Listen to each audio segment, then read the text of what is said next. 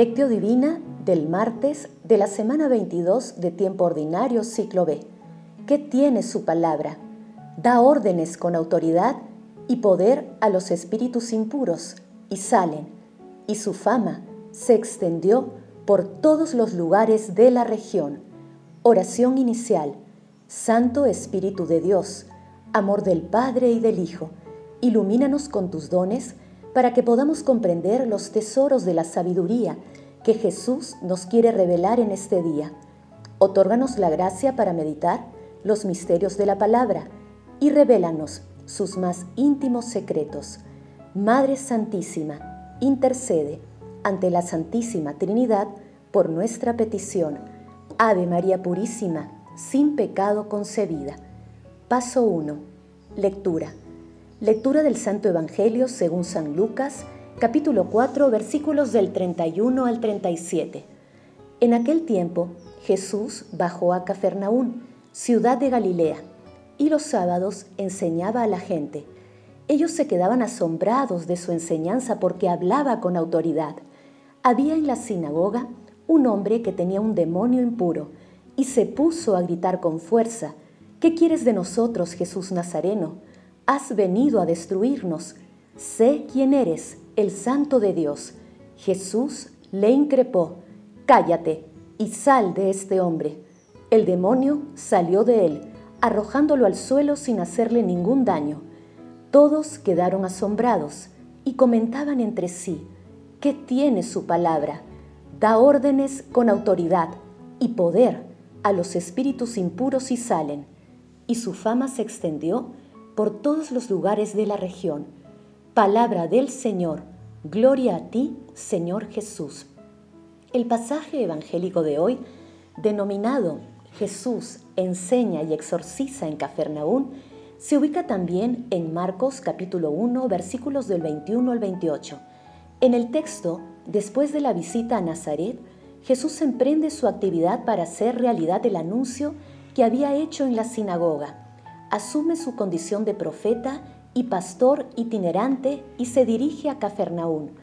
Las enseñanzas y exorcismo dan testimonio de la autoridad divina que acompaña a las palabras de nuestro Señor Jesucristo. La lectura da cuenta de la admiración de la gente por la forma en la que Jesús enseña y de un enfrentamiento verbal entre Jesús y un espíritu impuro. Y como la autoridad genuina libera, en el texto se cumple lo que el profeta Isaías dijo. El Espíritu del Señor está sobre mí, porque Él me ha ungido, me ha enviado a anunciar el Evangelio a los pobres, para anunciar a los cautivos la libertad y a los ciegos la vista, para dar libertad a los oprimidos y para proclamar el año de gracia del Señor.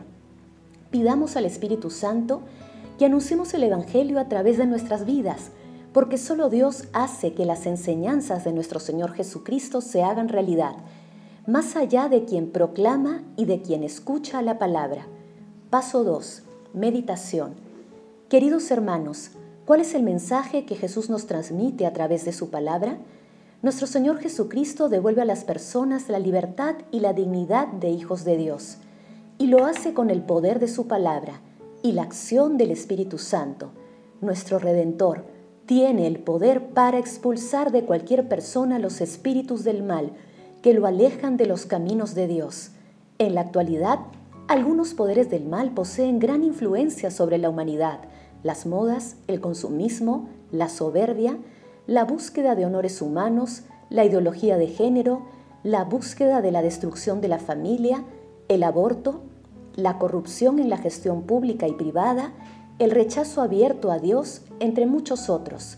Frente a esta realidad, nuestro Señor Jesucristo es el camino, la verdad y la vida.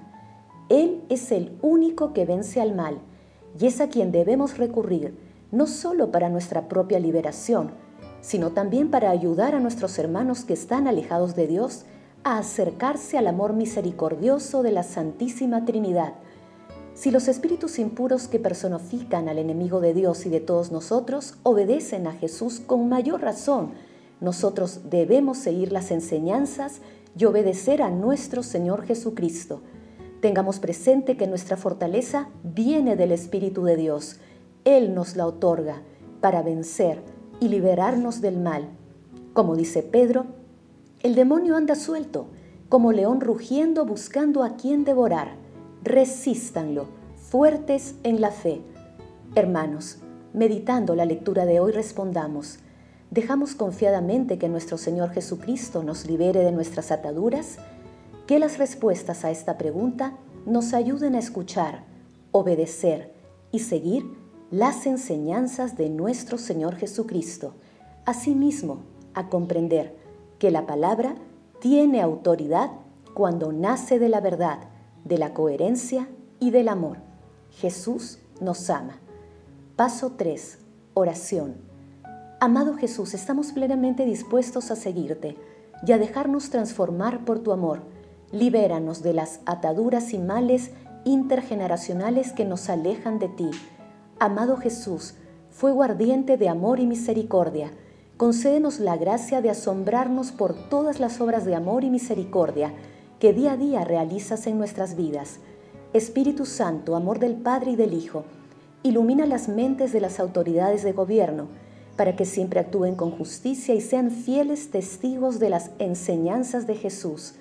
Amado Jesús, por tu infinita misericordia, libera a las benditas almas del purgatorio y concédeles la dicha de sentarse contigo en el banquete celestial, y a las personas agonizantes concédeles el perdón y la paz interior para que lleguen directamente al cielo. Madre Santísima, Madre de la Divina Gracia, intercede ante la Santísima Trinidad por nuestras peticiones. Amén. Paso 4. Contemplación y acción. Hermanos, contemplemos a nuestro Señor Jesucristo a través de un texto del obispo Baudoin de Fort. ¿Qué es esto? Una doctrina nueva, llena de autoridad. La palabra de Dios es viva y eficaz, más tajante que espada de doble filo. Actúa en la creación del mundo, en la evolución del mundo y en la redención. ¿Qué hay más eficaz y más fuerte? ¿Quién puede contar las hazañas del Señor y proclamar todas sus alabanzas? La eficacia de la palabra se manifiesta en sus obras, también se manifiesta en la predicación no retorna a Dios sin haber producido su efecto, sino que aprovecha a todos a los que le es enviada, es viva y eficaz, más tajante que espada de doble filo, cuando es recibido con fe y amor. ¿Qué hay de imposible para aquel que cree?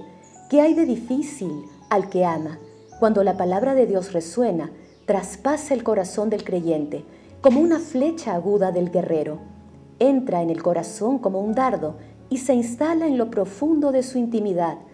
Sí, esta palabra es más tajante que una espada de doble filo, porque es más incisiva que cualquier otra fuerza o poder, más sutil que todas las agudezas humanas, más eficaz que la penetración de toda la sabiduría humana.